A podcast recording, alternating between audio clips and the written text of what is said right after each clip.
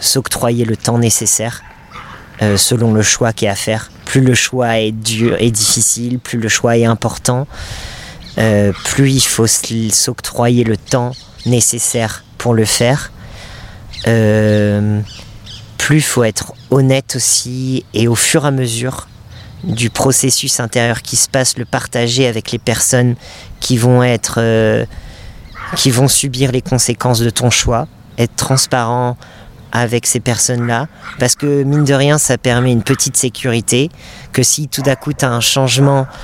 ben, il sera moins soudain, parce que les personnes qui vont être affectées par ce choix, elles vont savoir depuis le point A que tu es passé par le point B, puis par le point C, puis que tu es revenu au point B. Donc être transparent, je trouve que ça va apporter une certaine sécurité autour de soi et donc pour soi, puisque souvent ce qui fait peur aussi, c'est euh, l'impact que ton choix va avoir.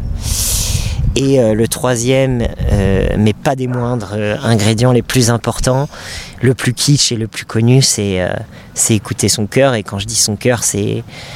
essayer de se défaire de tous ces éléments extérieurs, justement, de pas penser euh, seulement à l'impact que ça va avoir sur les autres, pas seulement au côté matériel, pas seulement au, côté financier, mais, mais qu'est-ce qui instinctivement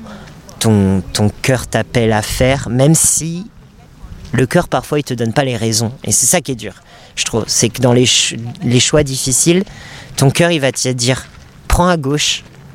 mais il va pas te dire pourquoi tu dois prendre à gauche. Alors que ta raison va te dire prends à droite et ta raison elle va te dire bah oui il faut prendre à droite parce que si parce que ça parce que si parce que ça